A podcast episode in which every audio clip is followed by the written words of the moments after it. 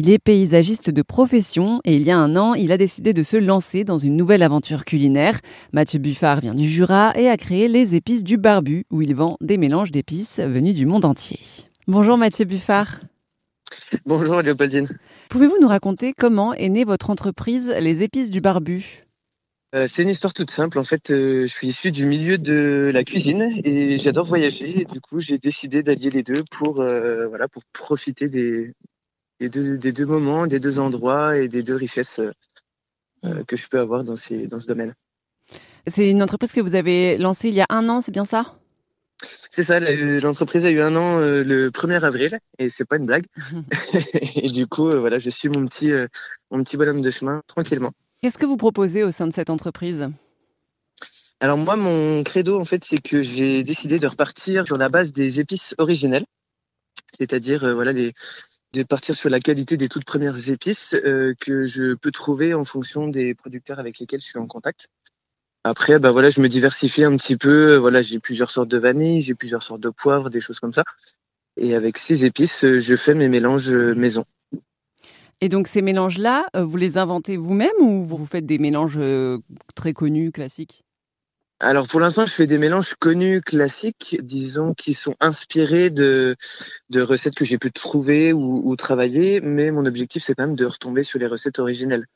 C'est-à-dire que, par exemple, pour un curry, j'aimerais bien retourner en Inde et discuter avec euh, avec euh, avec des, des, Indiens, des Indiennes pour euh, retrouver la recette de la maman, de la grand-mère, de l'arrière-grand-mère et du coup repartir plutôt sur une recette originelle et, être le plus proche possible du, du produit. Après, je fais quelques petites quelques petites créations originales, quoi.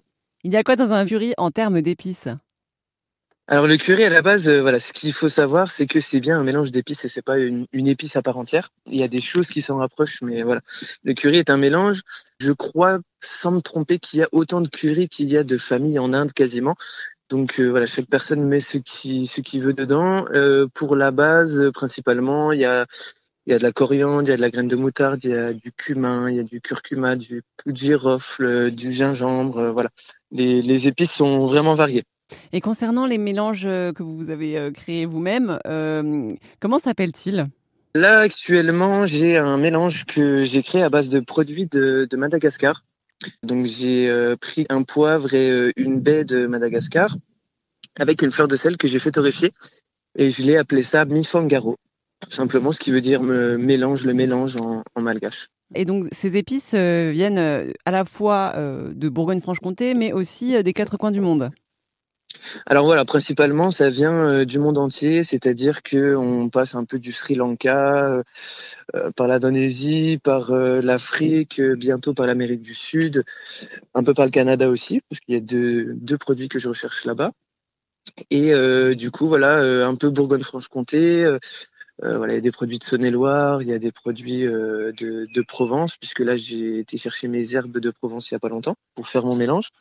Donc euh, voilà, j'essaie de travailler euh, vraiment aussi avec des produits locaux, euh, comme avec les miels qui vont arriver, des petits miels aromatisés. Voilà, j'ai choisi un apiculteur du coin et qui, pour le coup lui travaille en bio. Donc voilà, ça me permet de travailler aussi des produits de qualité mais françaises. C'était Mathieu Buffard pour Erzen Radio. Mathieu qui s'est donc lancé dans la vente d'épices locales, mais aussi venu des quatre coins du monde.